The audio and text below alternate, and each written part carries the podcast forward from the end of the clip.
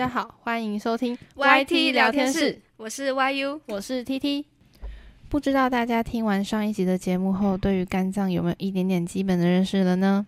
我觉得应该有吧，毕竟我可是通宵熬夜的把教授演讲内容整理成重点给大家了呢。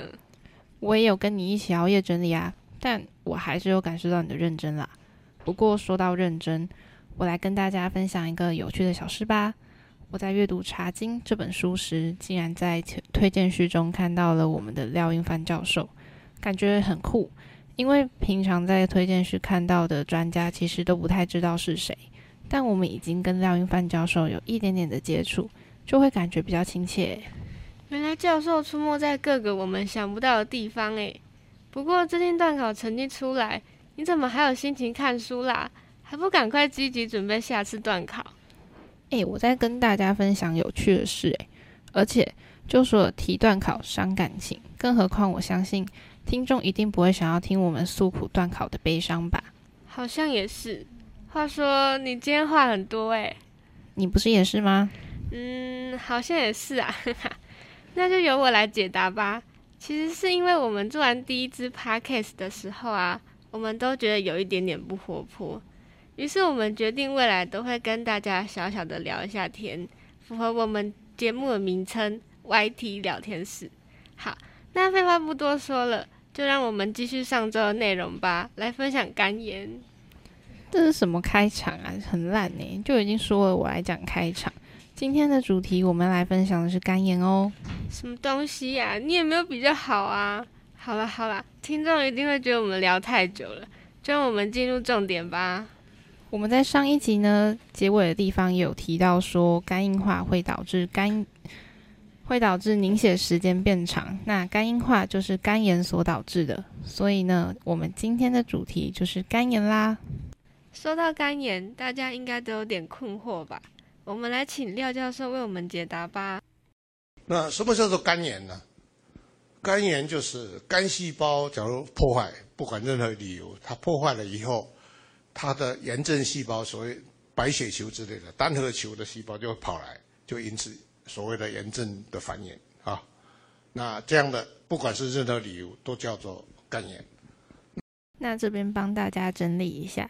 肝炎呢？教授刚刚有说到，就是肝细胞遭到破坏，就会产生炎症细胞。那这样，当它开始繁衍时，就会有肝炎了。那这边帮大家举一个我觉得很可爱的例子，是我刚刚想到的哦，就很像是有一个蓝色小精灵。那当有很多蓝色小精灵时，就会形成一个小精灵村。蓝色小精灵呢，就是炎症细胞；那小精灵村呢，就是肝炎。因为很多小精灵聚集之后，就会形成一个村庄。不知道大家有没有更能透过我的例子理解什么是肝炎了呢？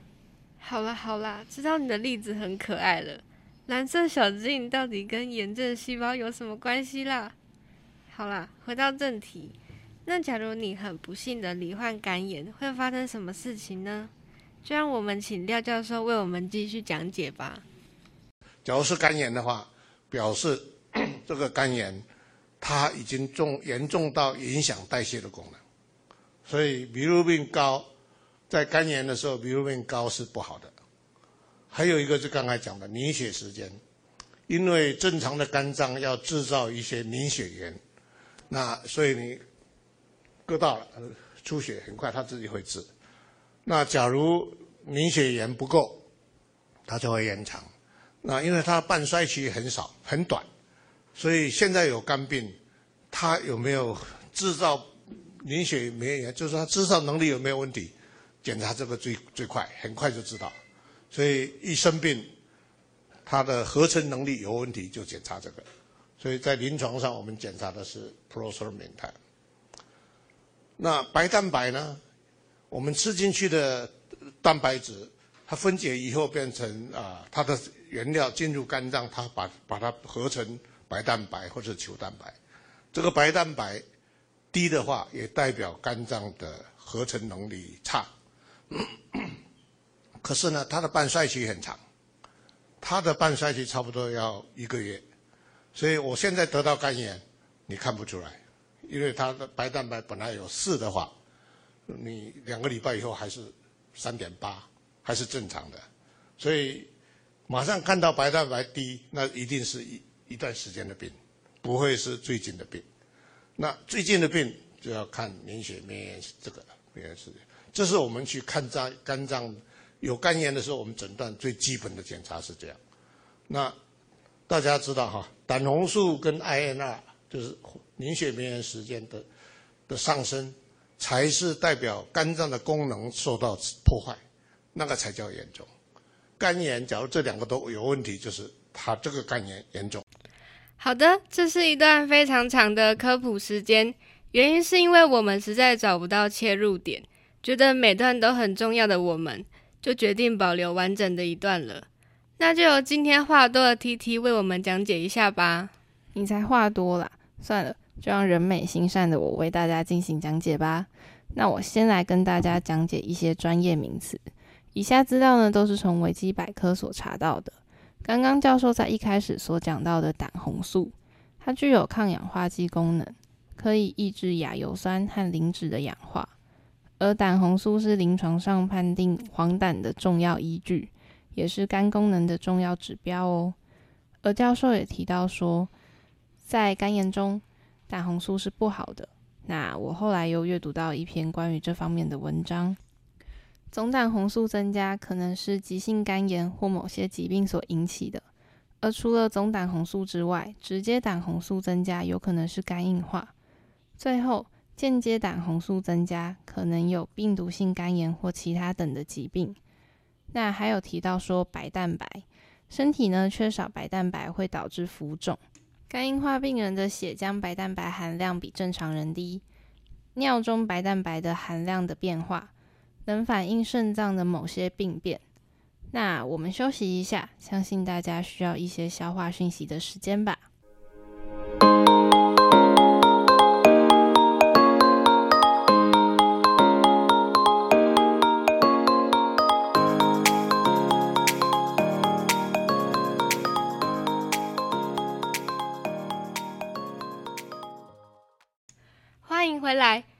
知道大家对于刚刚 T T 的讲解是否清楚呢？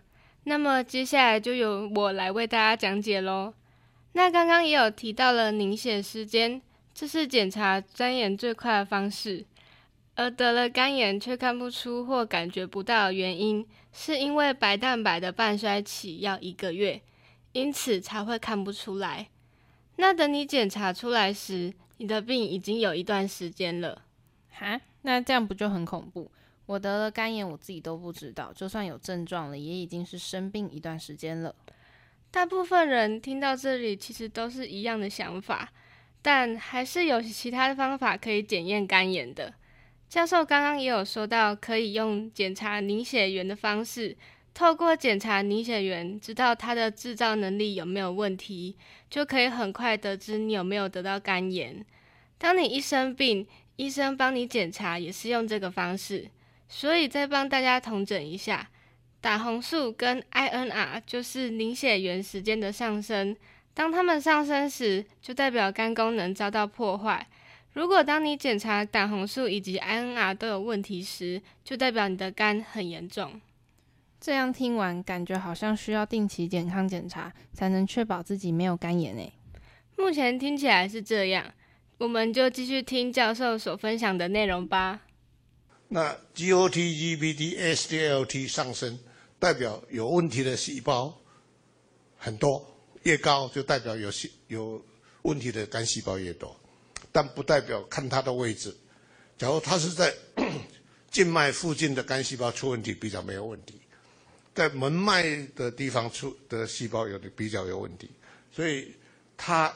AS SDLT 高不代表它的严重的程度，代表肝细胞有问题的数目，不代表严重度啊，这个不要忘掉。所以你发现说抽血告诉你一千两百，不要慌张。假如黄疸就是胆红素跟凝血免炎是正常，那就没事，不必着急啊。哦，所以我们去检查，要是肝细胞有问题的数目比较多，也不用慌张。因为胆红素和凝血原时间没事，就不用担心了。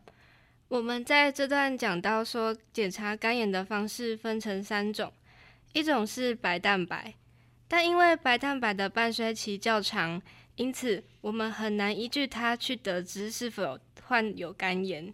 因此，我们还有第二种方式，检查胆红素。那最后一项方式就是检查凝血源。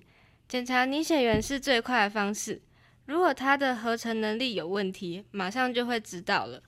因此，要是这两样都没有问题，就不需要太紧张，这代表你目前是安全的状态。那么，在这边小小休息一下，下段我们要讲病毒性肝炎以及肝炎被发现的历史。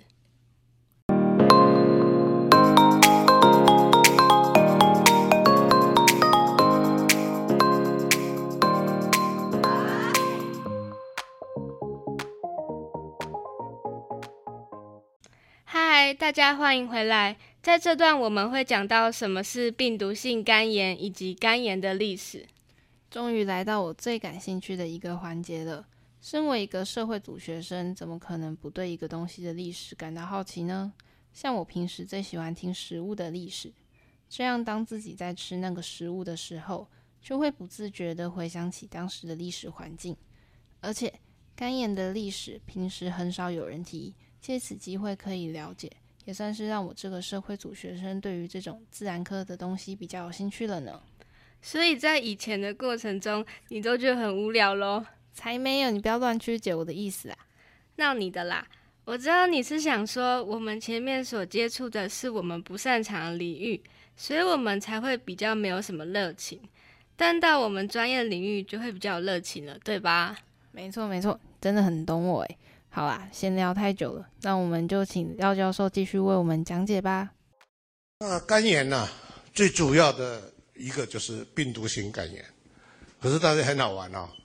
一九六七年以前不知道有 B 型肝炎，一一九六七年其实很早很早，肝炎叫做黄疸医学之父，医学之父希波克拉底斯，他在西元前四百年，他就有记载说，哦，有流行性的黄疸，一下子一堆人出现黄疸病。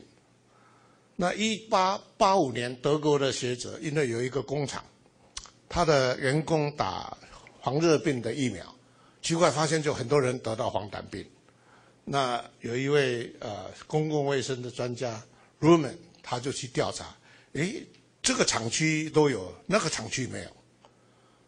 那有的人同一个厂区最近打疫苗的时候请假没来的都没事，所以他去调查的结果是，原来这个黄疸是只要打了那个那一批号的。黄疸、黄热病的疫苗，那是血清制造的，就会得到肝炎。所以那个时候叫还不知道，还不叫做血清肝炎，叫做注射后的黄疸，还不知道是肝炎。一直到一九三九年，有人发明的刚才讲的肝切片的针，所以有人去把这样的病人吃针拿出来看以后，检查病理学检查才知道，哦，原来这种病。所谓的流行性黄疸，或者是注射后的黄疸，做了肝生才知道哦，原来他们是肝里面有发炎，是肝炎。好的，感谢教授的分享。先来帮大家解释一下什么是病毒性肝炎，是由于感染病毒而引发的肝炎。这种疾病可能是因近期感染发病成急性形式，但也有慢性的形式。造成病毒性肝炎最常见的有五种彼此不相关的躯干性病毒，即 A 型肝炎病毒、B 型肝炎病毒、C 型肝炎病毒、D 型肝炎病毒和 E 型肝炎病毒。有些别的病毒也可引起肝脏发炎，包括巨细胞病毒、爱泼斯坦巴尔病毒和黄热病。也有许多由单纯疱疹病病毒所引起。病毒性肝炎病例记录，以上资料呢都是来自维基百科。那刚刚提到的医学之父希波克拉底，他是第一位描述黄疸的人。而肝炎是德国的一间工厂被发现的，当时员工施打了血清制造的黄热病疫苗，结果都患有肝炎。而当时的人并不知道这个叫做肝炎，是一直到一九三九年才被大家发现是肝炎。因为患有肝炎的病人，肝都是发炎的。原来这就是肝炎被发现的历史，真的十分有趣呢。那这边有蛮重要的知识要告诉大家。药物性肝炎怎么避免呢？少吃药，不不，只要吃医生给的药，给吃医生给的药还不行。比方说 B 型肝炎，B 型肝炎最漂亮的一个药叫做类固醇，类固醇就是我们一般讲的美国仙丹。美国仙丹它很好，它吃了以后你心情会好，胃口会好，那很多病免疫方有病它很有很有效，可是它很多副作用大家不知道的。吃久了以后，骨质疏松、糖尿病会出来。对 B 型肝炎，你即使是一个都没有病的 B 型肝炎带源者，B 型肝炎这个病毒里面有一个东西是对类固醇敏感的部位，所以它碰到类固醇，它就拼命繁殖。所以你假如是 B 型肝炎带源者，即使完全不活动，你吃了类固醇的药。会会很厉害的感染出来，所以我都告诉我的 B 型肝炎带源的啊不需要吃药的病人，我说你不管去看哪一位医生，跟你多么熟的医生，看完了他准备开药的时候，你要提醒他，你不能吃类固醇，除非这个药救你的命，你不吃不行，不然不要给你类固醇，因为很多医生不知道，上课的时候一定有讲，老师照道理应该有讲，但是他忘掉了。好，你我今天看这位医生，告诉你我不能吃类固醇。一个月后我再来看他，他一定忘掉了嘛，除非他做了记录。所以你还是要提醒你的医生，记得这件事情哦。告诉你的亲友，你只要是 B 型肝炎带源者，不要碰类固醇。原来类固醇不能让患有 B 型肝炎的患者吃，真的是长知识了。未来如果听众的家人或是朋友不幸患有 B 型肝炎，真的要帮他多加注意呢。好，那么听完了这么多关于肝炎的相关知识后呢，我们是不是有些方法可以让我们罹患肝炎的几率小一点呢？那么就请教授帮我们在这集的尾声做讲解啦。那很多肝炎是操之在我，病人自己注意就可以了。我说可以不在黑白，就是你自己注意。就会减少一大部分的肝病，比方说药物性肝炎，台湾人很喜欢吃补，很喜欢吃保保身体。那我很简单讲，因为我们吃进的东西都要经过肝脏去处理，所以我只能说，你只有伤肝的药，或者是增加肝脏负担的药，没有保肝的药，没有补身的药。肝炎超支在你我。刚刚教授讲到的，我们可以让自己的人生不再黑白。补汤是家里晚餐会出现的汤品之一，或是补药啦、保健食品等，都会经过肝脏。而平时只要注意让肝脏少一点负担，你的人生就可以不再黑白啦。没错，任何东西过量都会造成身体的负担。希望各位听众听完今天这集，可以改变自己的饮食习惯。那时间过得很快，今天跟大家讲了许多知识。平时应注意自己的身体状况，有问题就要赶快去检查。而且听完这集后，下次在医院检查出某些状况时，就可以稍微放心一点。那最后也提到了类固醇，不论是否患有 B 型肝炎，都要牢记这件事。肝炎操之在我。那以上就是今天 YT 聊天室所聊的内容啦。下集我们将会谈到 A、B、C、D、E 型的肝炎。希望大家喜欢今天的内容，拜啦。